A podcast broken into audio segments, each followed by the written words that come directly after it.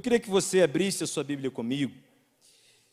Se você gosta de anotar, o título da mensagem do que nós vamos conversar essa noite é o seguinte: o poder da semente. O poder da semente. Eu queria que você abrisse a sua Bíblia comigo em Mateus capítulo 13. Vamos ler alguns textos. Mateus capítulo 13.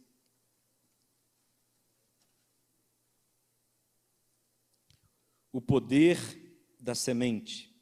Mateus capítulo 13. Verso de número 31.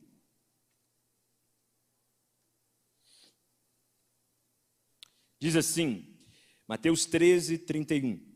Outra parábola lhe propôs, dizendo: O reino dos céus é semelhante a uma semente de mostarda ou a um grão de mostarda, que um homem tomou e plantou no seu campo, o qual é, na verdade, a menor de todas as sementes, a menor de todas as sementes, e crescida é maior do que as hortaliças, e se faz árvore, de modo que as aves do céu vêm aninhar-se nos seus ramos. Vem comigo para João capítulo 12. João capítulo 12. O reino de Deus é comparado à semente, a semente de mostarda. João capítulo 12, verso de número 24. Diz assim: Em verdade, em verdade vos digo. Quem está falando isso aqui é o Senhor Jesus. Ele está dizendo assim: Em verdade, em verdade vos digo. Se a semente de trigo, ou se o grão de trigo, caindo na terra, não morrer, fica ele só. Mas se morrer, produz muito fruto. Só mais um texto comigo. Mateus 17. Mateus 17.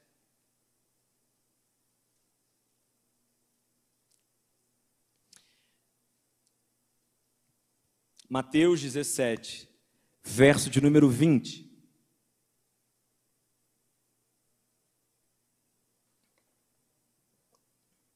A palavra de Deus diz assim: E ele lhes respondeu, Jesus, né? Por causa da pequenez da vossa fé. Pois em verdade vos digo que se tiverdes fé como um grão de mostarda, ou como grão, irmãos, é a mesma expressão para semente, tá bom? Como uma semente, ou como um grão de mostarda, direis a esse monte: passa daqui para colar, e ele passará. Nada vos será impossível. Se você está com a sua Bíblia, pode ser no celular ou impressa aí, eu queria que você levantasse a sua Bíblia bem alto e repetisse assim comigo: Eu creio. Diga bem forte: Eu creio que nessa noite a palavra de Deus vai cair com uma semente e vai produzir na minha vida a transformação e a provisão que eu preciso em nome de Jesus. Só quem crê, diga um forte amém aí. Amém. Glória a Deus. Irmãos, as palavras, quando olhamos no dicionário, elas possuem muitas vezes vários significados. E quando uma palavra possui vários significados, é só o contexto que vai nos discernir qual é a definição dessa palavra.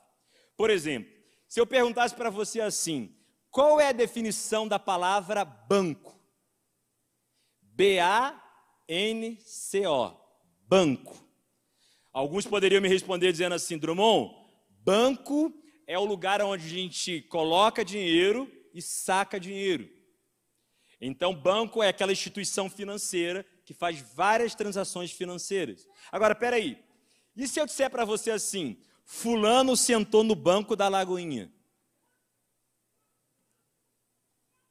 É uma instituição financeira isso, gente?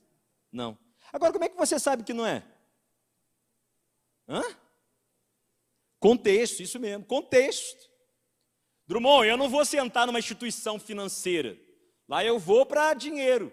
Mas se você vai para o dicionário e vê a palavra banco, você vai ver que ela significa, no dicionário Aurélio, instituição financeira, e ela significa também o banco, por exemplo, que você está sentado agora. Então, banco é um assento, mas banco também é uma instituição financeira.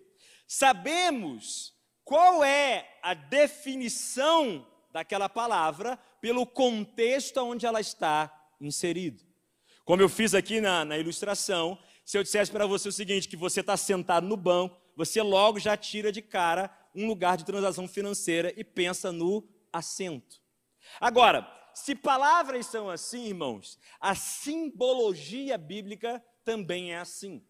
Nem sempre uma expressão de palavra na Bíblia, ela vai ter o mesmo significado em qualquer lugar. Por que você está dizendo isso, Drummond, agora? Porque o que nós estamos falando hoje, na Bíblia, tem em vários endereços a sua simbologia pertinente. Na verdade, irmãos, a palavra semente, ou a ideia de semente na Bíblia, é algo mais muito, mas muito usado, principalmente pelo Senhor Jesus. Eu só usei com vocês agora algumas passagens, só para vocês terem uma ideia disso. Mas a palavra semente na Bíblia, os seus contextos vão falando o que elas são. Por exemplo, semente na Bíblia simboliza a palavra de Deus. Aonde você vê isso, Drummond? Lá em Marcos capítulo 4, quando Jesus conta a famosa parábola do semeador. Ele diz lá que a semente simboliza a palavra de Deus. E a terra simboliza eu e você. A terra simboliza eu e você, e a semente, na parábola do semeador, simboliza a palavra de Deus em nós. Agora, gente, a semente nem sempre simboliza a palavra de Deus. Por exemplo, lá em 2 Coríntios, capítulo 9, Paulo fala sobre a oferta, Paulo fala sobre dar dinheiro. E Paulo, quando fala isso, ele fala o seguinte: cada um contribua segundo aquilo que propôs no seu coração, mas ele diz lá, né? Deus ama ao que dá com alegria. Aí quando ele fala isso, depois que ele fala dessa contribuição, ele fala assim: mas lembre-se o seguinte: aquele que semeia pouco, pouco também. O que, gente? Pode falar mais alto, o quê? Ceifará ou colherá. Ou seja, se eu semeio pouco, agora no contexto não é a palavra de Deus, o contexto é dinheiro. Em 2 Coríntios 9, semente simboliza dinheiro. Agora, nós lemos uma passagem aqui que fala da semente de mostarda, simbolizando o reino de Deus. E o que fala lá é o seguinte: que o reino de Deus é comparado a um grão, a semente de mostarda, que é a menor de todas as sementes. Mas se eu semeio ela na terra, ela vai se transformar numa árvore capaz, com ramos e folhas, capaz de várias, várias aves se aninharem nela. Então a semente nessa passagem, Mateus 13, verso 31 e 32, não é dinheiro e nem é a palavra de Deus, simboliza lá o reino de Deus. Quando Jesus fala de si mesmo, vocês viram, João 12, 24, Jesus falou assim: Em verdade, é verdade vos digo, que se o grão de trigo cair na terra não morrer, fica ele só. A metáfora que Jesus está dizendo, a semente é ele, que se não morrer, ou seja, não for lançada na terra, vai ficar sozinha. Ô, gente, se você pegar uma semente e colocar essa semente em cima do altar aqui, mas não lançar ela na terra, vai ficar ela sozinha. Mas se você lançar ela na terra, ela morrer ali e ela se enraizar já já, você vai ver muitos frutos aparecerem juntamente com ela. Então o que Jesus está dizendo é que a vida dele é uma semente. Repara que João 12, 24, o contexto então da semente é a própria pessoa de Jesus. Agora, nós abrimos em outro texto aqui de Mateus 17, que fala, por exemplo, da fé como uma semente. Jesus diz: se vocês tiverem fé como uma semente, como um grão de mostarda, vocês vão dizer ao monte: sai daqui e vai para colar, e nada será impossível. O que ele está dizendo é o seguinte: nesse contexto, ele está falando em Mateus 17, verso 20, que fé é simbolizada como semente. Gente, olha quantos exemplos eu estou te dando da simbologia da expressão semente. Aí você pergunta assim para mim, Drummond, por que que falava tanto de semente? Primeiro, irmãos, por uma coisa. Nós estávamos numa época bíblica, hoje, quem aqui, pode ser sincero aí comigo, quem aqui jogou bolinha de gude na terra? Quem fez? Quem jogou? Ó, tem uma galerinha boa. A gente está envelhecendo, quem levantou a mão ainda. né, que ficava até com a, um dedão marcado aqui daquelas pedrinhas da terra. Fazia lá uns buraquinhos na terra para jogar bola de gude. Tem gente, irmão meu, olhando falando assim: que é isso? Nintendo, um PlayStation? né? Pouca gente, e cada vez mais urbanizados como estamos, nós estamos longe da terra. Irmão, nós estamos longe da terra para brincar, tu imagina para plantar. Quantos de nós aqui, por exemplo, já pegamos sementes e plantamos uma terra toda? Tem gente aqui que nunca fez isso. No, no máximo eu reguei umas plantinhas. Agora, para nós, falar de semeadura, cá para nós, não é uma coisa na nossa cabeça tão viva. Agora, para as pessoas do Velho Testamento, onde não havia urbanização como nós temos hoje, calçada, asfalto, terra era muito comum. Muitas pessoas viviam até para sua própria subsistência. Pegavam as sementes, plantavam e ali tinham a sua colheita e viviam daquilo que semeavam. Então, semente é um símbolo para aquela época muito fácil de entender para aquelas pessoas que ali estavam. Agora, irmãos, é verdade que essa metáfora era muito bem entendida para aquele tempo. Mas é muito importante que, mesmo que a gente não tenha o mesmo relação ou contextualização com semente, como as pessoas no Velho Testamento, no Novo Testamento tinham, é muito importante para a gente descrever e entender o poder da semente. E eu quero entender e mergulhar com você sobre o poder da semente. Nós vamos entender algumas características da semente que vão nos dar uma ideia do que, que a semente pode fazer. Essa semente do reino, essa semente da fé, essa semente do próprio Deus, da palavra de Deus. Irmãos, ela tem uma propriedade muito específica. Primeiro, irmãos, se a gente está falando de semente, tem uma ideia básica que é muito importante que a gente tenha em mente. Toda a semente produz de acordo com a sua espécie. A primeira verdade que nós precisamos ter no nosso coração sobre o poder da semente é que a semente, ela produz de acordo com a sua espécie. Repete comigo assim: a semente. Não, vamos dizer bem forte: a semente produz de acordo com a sua espécie. Gente, se a gente for jogar isso para o dia a dia, é fácil a gente entender. Se você planta uma semente de tangerina, tem alguma chance de brotar melancia? Irmão, se brotar, tu repreende. Não tem como. Uma semente de tangerina vai produzir uma árvore de tangerina. Uma semente de melancia não vai produzir uma árvore de morango. Porque a semente produz de acordo com a sua espécie. Quem concorda comigo diz amém aí. Esse é um amém maravilhoso que você disse agora, irmão. Por que, Drummond, esse amém é maravilhoso? Porque, irmão, deixa eu pegar um texto que eu li com você. Se o grão de trigo cair na terra, se ele ficar sozinho, vai morrer sozinho. Agora, se o grão de trigo cair na terra, morrer, ele vai dar muitos frutos. Mas a semente ali é quem, Drummond? É Jesus. A simbologia da semente é Jesus. Vamos além, na parábola do semeador, a semente é a palavra de Deus. Peraí, peraí, Drummond. Jesus e a palavra são um. No princípio era o Verbo, o Verbo estava com Deus e o Verbo era Deus. Jesus e a sua palavra são um. Só que a terra simboliza eu e você que estamos aqui. Deixa eu dizer isso de novo.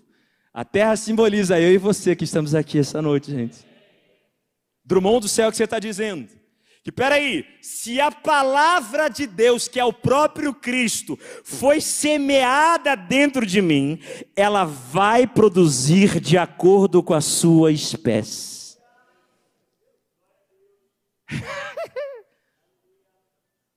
Uau!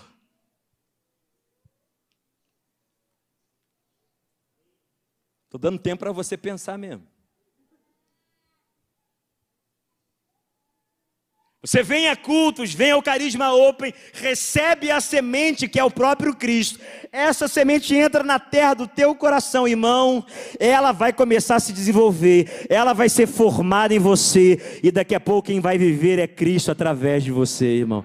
Daqui a pouco a semente chamada Jesus Cristo, ela vai se enraizar dentro de você, ela vai crescer como uma árvore frondosa, e vai sair da tua boca o fruto do Espírito Santo, amor, paz paz, domínio próprio, longanimidade, vai nascer de você o fruto do Espírito.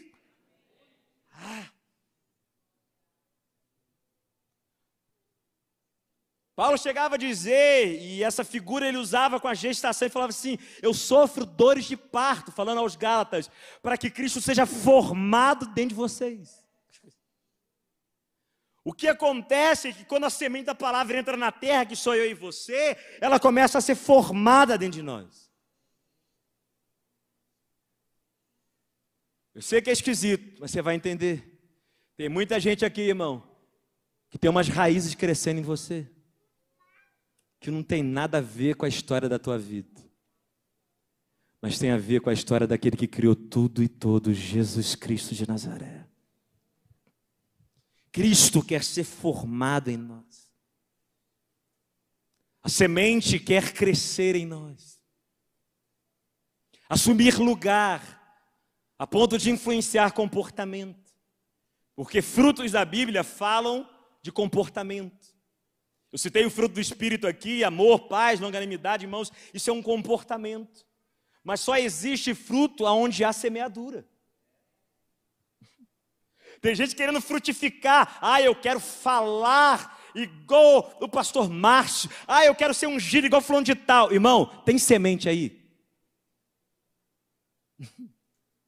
Porque só pode frutificar comportamento aquilo que foi semeado em você.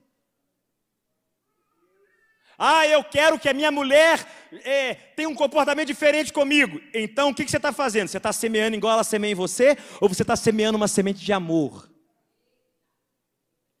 Tem gente que fala assim: eu quero que meu casamento mude, mas só briga com a mulher, ou seja, ele só semeia aquilo que ele não quer. Agora, irmão, se você quer ver fruto, comportamento diferente nas pessoas à sua volta, semeie Jesus Cristo.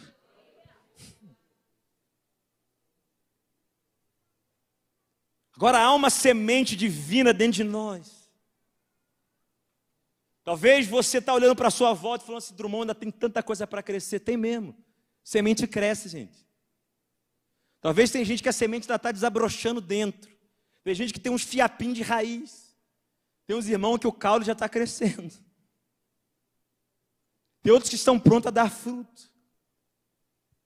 Mas o chamado de Deus para você essa noite é saber o seguinte: tem algo dentro de mim e eu não vou deixar essa semente morrer, ela vai florescer. Essa palavra vai dar fruto. Olha para o seu irmão e fala para ele assim: essa palavra vai dar fruto. Ô, gente, eu não sei se vai dar para mostrar para vocês. Eu peguei só um pedacinho de papel, tá? Uma semente, ela tem um tamanho desse. Pega aqui comigo. Isso. Vamos pensar numa semente com esse tamanho aqui. Irmão, isso aqui é nada. É, se eu tivesse com uma semente de mostarda, que é a menor das sementes citada na Bíblia aqui, a semente de mostarda é menor do que esse papel que eu estou segurando, gente. Agora, por favor, entenda o que eu vou falar agora. Preste atenção, todo mundo. Essa semente, irmão, imagine que eu esteja aqui com uma semente de manga, para uma árvore, uma mangueira. Irmão, pensa uma mangueira, aquela enorme, com aquele caule grosso, com aquela manga espada, limangão que a gente come e fica cheirando manga uma semana. Aquela árvore enorme, enorme. Ela está aqui.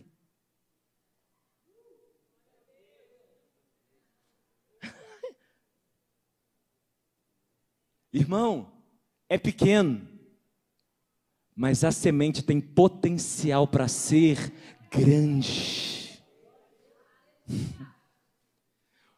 A segunda verdade que você tem que entender sobre o poder da semente é que ela é pequena, mas dentro de si contém tudo o que precisa para ser grande. Uau! Tomara que você esteja pensando nisso essa noite. Por que você está falando isso, Drummond? Porque quando a gente fala de semeadura, irmãos, é impressionante como as pessoas desprezam sementes. Nós estamos aqui num culto de quinta-feira, e você pode estar aqui pensando assim: é só mais um culto, é só mais um momento, é só mais uma reunião que eu participo aqui na igreja, é só mais um culto que eu estou visitando. Ou você que está nos assistindo, é só mais um programa da Rede Sub que eu estou vendo. Deixa eu dizer para você, é semeadura que tem potencial para ser algo grande na tua vida, irmão. É tão pequeno e a gente não consegue ver, irmão. Quando a gente olha para a semente, a gente não consegue ver a manga, não consegue ver o caule, não consegue ver o ramo, mas está tudo ali.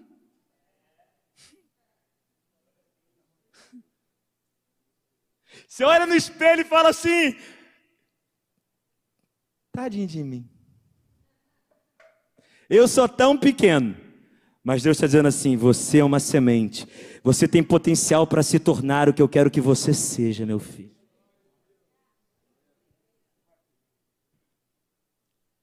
Se olha para você vê você pequeno, Deus fala: você é semente.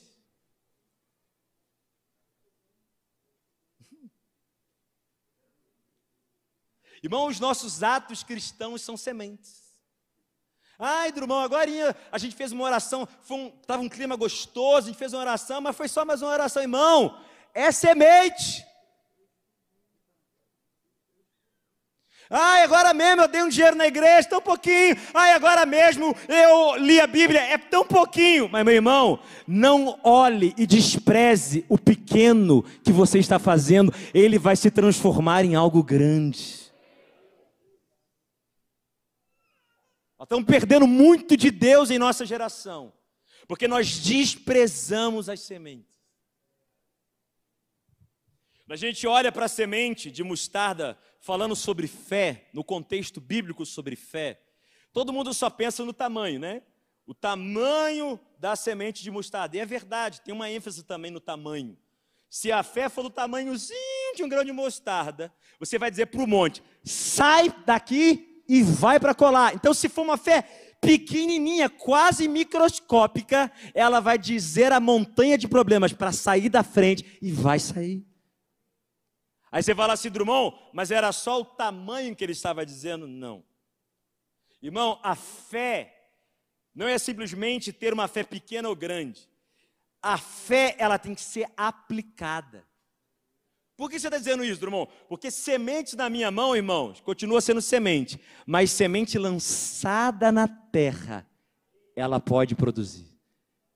O que eu estou querendo dizer com lançada na terra? Semente que você age nela. Para de simplesmente ouvir a semente, mas lança a semente. O que é isso? Tenha atitude. Pode ser pequeno o que eu vou fazer aqui, mas eu vou fazer com toda a minha força, porque eu creio que essa semente tem potencial para se tornar o que Deus quer que ela seja.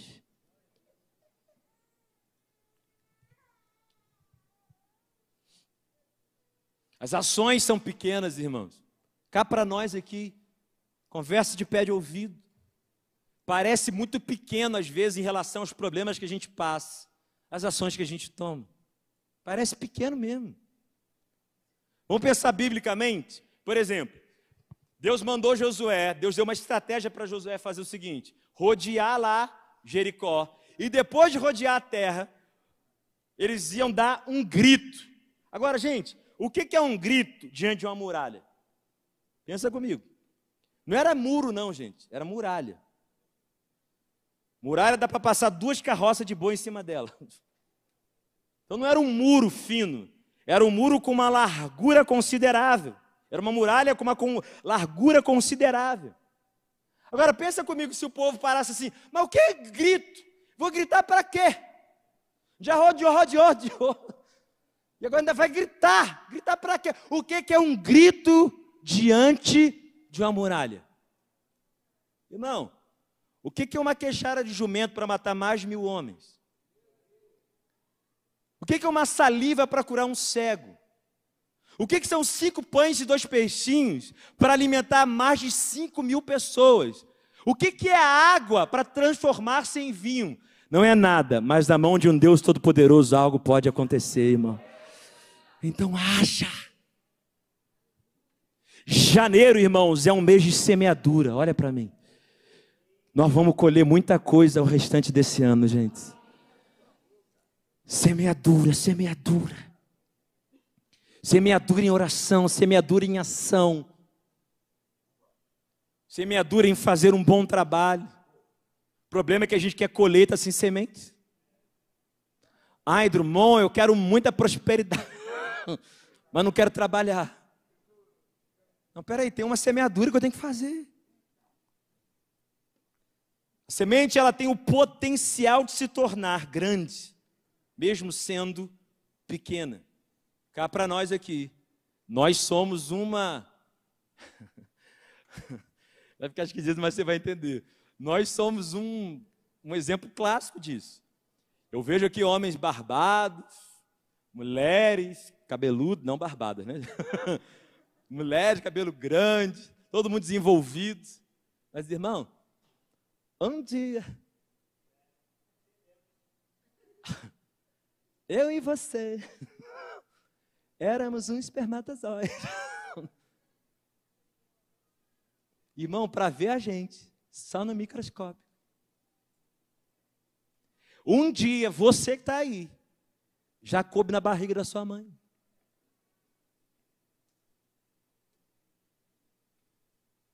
que, que aconteceu comigo, Drummond? Você cresceu. Cresceu tanto que não poderia mais ficar na barriga da sua mãe. Você foi expulso do lugar, porque o lugar não te comportava mais. ah, irmãos, a semente que Deus tem plantado em cada um de nós vai crescer tanto até que a gente comece a ser conduzido para fora de zonas de conforto e viva o projeto de Deus para nós. Em nome de Jesus. Agora, a terceira verdade sobre o poder da semente. Irmão, a terceira verdade é a seguinte: a semente, ela tem que ficar oculta. Semente tem que ficar oculta. Irmão, como assim? Quando eu lanço uma semente, irmãos, vou tentar ilustrar aqui com o nosso papelzinho, né? Imagina que eu vou lançar no meu, estou lançando no meu bolso. Irmão, ele fica no oculto. Semente, o que, que um agricultor geralmente faz? Ele ara a terra, deixa a terra bem fofinha, lança a semente ali e fecha a terra. E a semente tem que ficar ali debaixo da terra. Você não, irmão, a Bíblia diz que se a semente for lançada numa terra que é chamada o solo da beira do caminho, na parábola do semeador, primeiro solo. O solo da beira do caminho era um solo duro e compactado. A semente não entrava, ficava na superfície. O Senhor Jesus disse assim: se ficar na superfície, as aves vão pegar aquela semente e ela vai embora. Então, semente não pode ficar na superfície, porque o vento pode levar, ave pode tomar. Semente tem que ficar oculta. Quando a gente pensa em semente oculta, ou vamos dizer assim, semente escondida, nós temos que entender o seguinte: haverá o tempo da revelação. Mas por algum tempo, irmão, vai ter que ficar oculto. É por isso que tem alguns irmãos falam assim, Drummond, não entendo. Deus falou comigo que ele, Deus me deu uma promessa familiar Deus deu uma promessa que eu vou ficar grávida. Drummond, Deus me deu uma palavra que eu vou ter um ministério assim. Drummond, Deus me deu uma palavra, sei lá, na área financeira, ministerial, não sei. Aí você fala assim, Drummond, Deus me deu essa semente, essa palavra dele, essa promessa dele no meu coração. Aí quando você recebeu, você recebeu com alegria, deixou aquilo entrar no teu coração. Mas passa algum tempo, muita gente fala assim: cadê?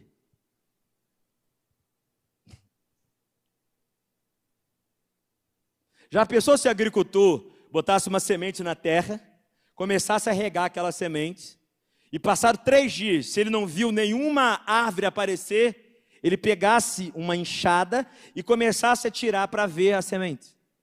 Irmão, se ele pega a enxada e começa a cavar, ele ia acabar tirando o processo de enraizamento que a semente tem para depois ela crescer. Tem gente que recebe uma promessa, uma semente de Deus, e ele fica toda hora preocupado, ocupado, tentando tirar aquilo do solo. Só que Deus está falando assim: filho, espera, porque já vai aparecer o que está escondido. Agora, o que você faz quando está oculto? Espera, irmão. Paciência. Esse é o ano da perseverança. Espera.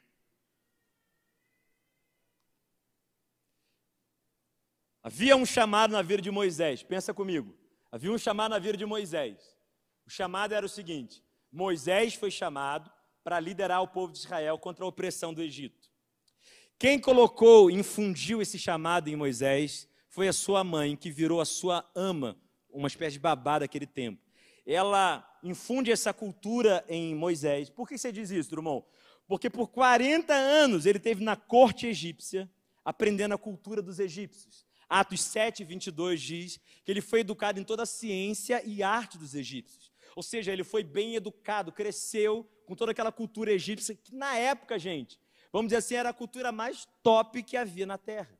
Era como se você estivesse mandando alguém para estudar em Harvard, nos Estados Unidos. Agora até enrolou. Lá em Harvard, em Oxford, sei lá na Inglaterra.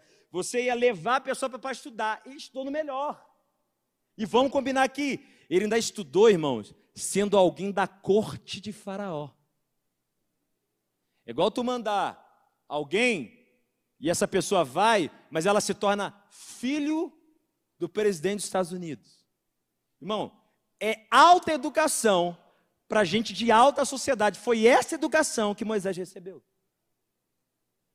Quando Moisés vê um egípcio maltratando um israelita, ele não toma parte do egípcio, ele toma parte do povo que Deus chamou ele para libertar. Então ele mata o egípcio e toma partido do israelita. Só que ao fazer isso, irmão, ele fugiu porque estavam procurando matá-lo. Ele foge, vai para o deserto de Midian. E lá é pastor de ovelhas, do seu sogro Jetro. Casa com uma mulher chamada Zípora, tem dois filhos.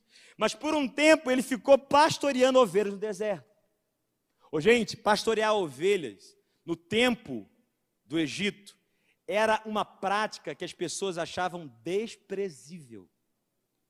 Eu sei que o que eu vou falar agora não é correto, e isso não é verdadeiro, mas você já viu como o brasileiro acha a profissão de gari, de lixeiro, uma profissão mais é, menos honrosa? Não está certo achar isso, porque todo emprego, toda profissão é uma profissão. Mas o brasileiro, quando fala ou quer dizer, ah, falando não vai dar em nada, falando não vai dar, vai ser gari. Não está certo isso, porque a gente sabe que é uma profissão e é um trabalho, e a gente precisa muito dos ah, lixeiros. Agora, o brasileiro tem um preconceito com o lixeiro. O egípcio da época de Moisés tinha preconceito com o pastor de ovelhas. Sabe por quê? Porque ovelha é um bicho sujo. Mau, mau odor. O cara que sai da alta sociedade da corte egípcia agora está pastoreando ovelhas no deserto, fazendo o que o Egito acha de mais desonroso que alguém podia fazer. Aí, aos 80 anos de idade, você conhece a história bíblica. A sarça vai arder e Moisés é chamado por Deus para libertar o povo de Israel. Aí você diz assim para mim, Drummond, 80 anos perdida, né? Pô, Deus dá uma semente que ele vai ser o libertador, usa a mãe dele para isso, dá essa semente para ele, aí ele fica 40 anos aprendendo a falar com o faraó, aprendendo a alta sociedade e os outros 40 anos ele fica cuidando de ovelhas no deserto. Aí tem gente que fala assim para mim: que perda de tempo Depois ele volta para lá, passa 40 anos lá, libertando o povo de Israel e guiando esse povo no deserto. Irmão, não foi 80 anos perdido, não. Foi 80 anos de preparo. Por que você está falando isso, Drummond? Porque, irmão, aqui comigo, ele, a primeira parte do chamado não era saber falar com o faraó. Ele teve que entrar lá e falar com o faraó. E ele sabia fazer isso. Agora, depois que ele libertou o povo de Israel, ele tinha que saber liderar pessoas no deserto. Ele foi pastor de ovelhas no deserto. Tem coisa que você está achando tempo perdido. Mas no oculto, irmão, tem raízes se formando essenciais para que haja o crescimento da árvore e dos frutos. Não é tempo perdido. Nessa hora, o que eu faço? Perseverança, paciência. Toca no teu irmão, fala para ele assim: paciência. Fala para ele assim: tenha perseverança. Irmão, paciência é muito importante quando está oculto e a gente não está vendo.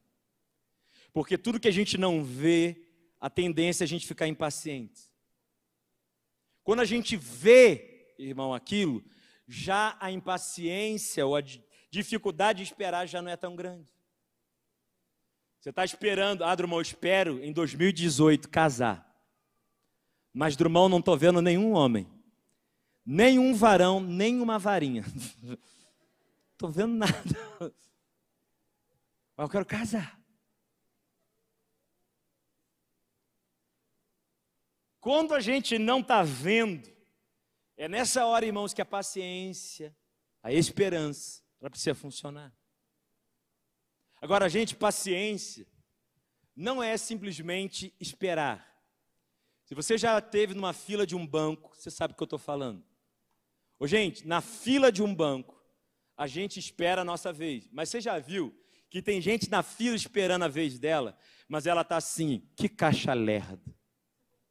Até minha avó seria mais rápida.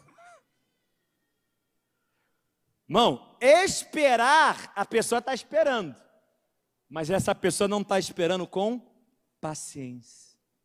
Porque paciência, irmão, não é só esperar, é manter uma boa postura enquanto se espera. Aí fulano fala assim, ah, eu estou esperando no Senhor. Só reclama, só murmura, está esperando nada.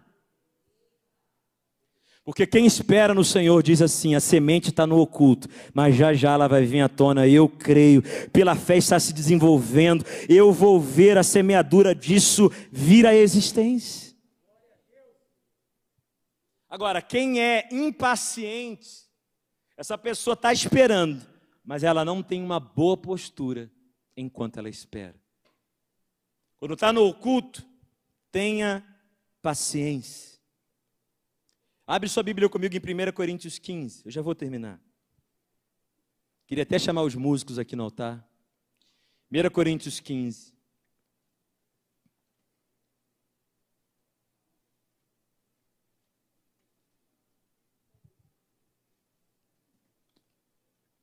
Vem comigo aí, já vou terminar. 1 Coríntios 15, verso 37 e 38.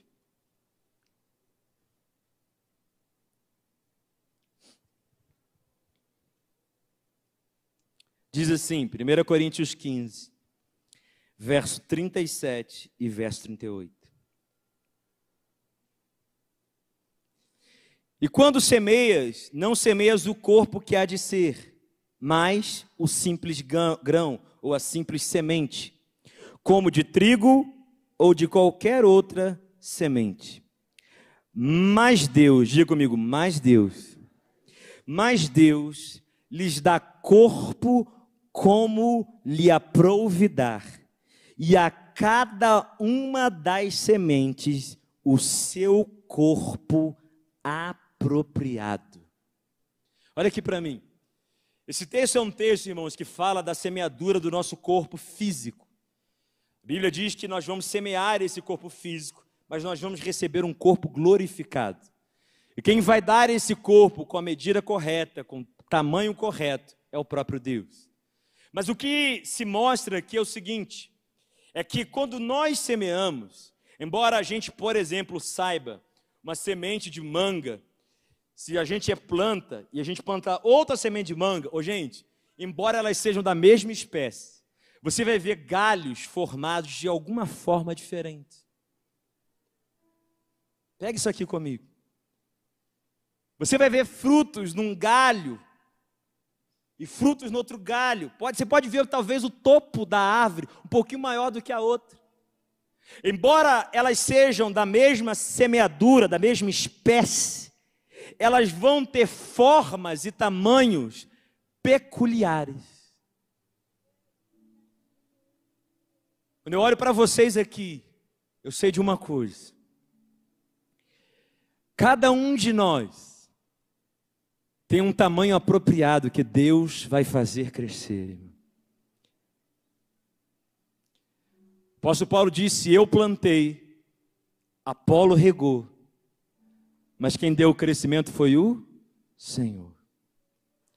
Nós lançamos a semente, regamos essa semente, mas quem dá o crescimento para essa semente, quem dá o crescimento, as promessas, a palavra que Ele tem nos dado, é Ele mesmo.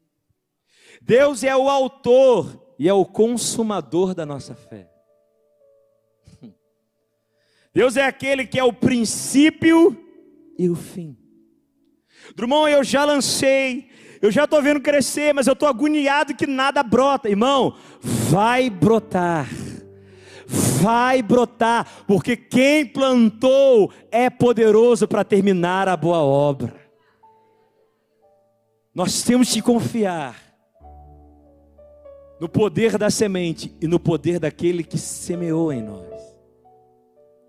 Mais do que simplesmente algo que a gente lança, nós temos que ter a convicção que essa palavra, antes de mim e você, antes de eu e você confessarmos ela, ela esteve na boca de Deus.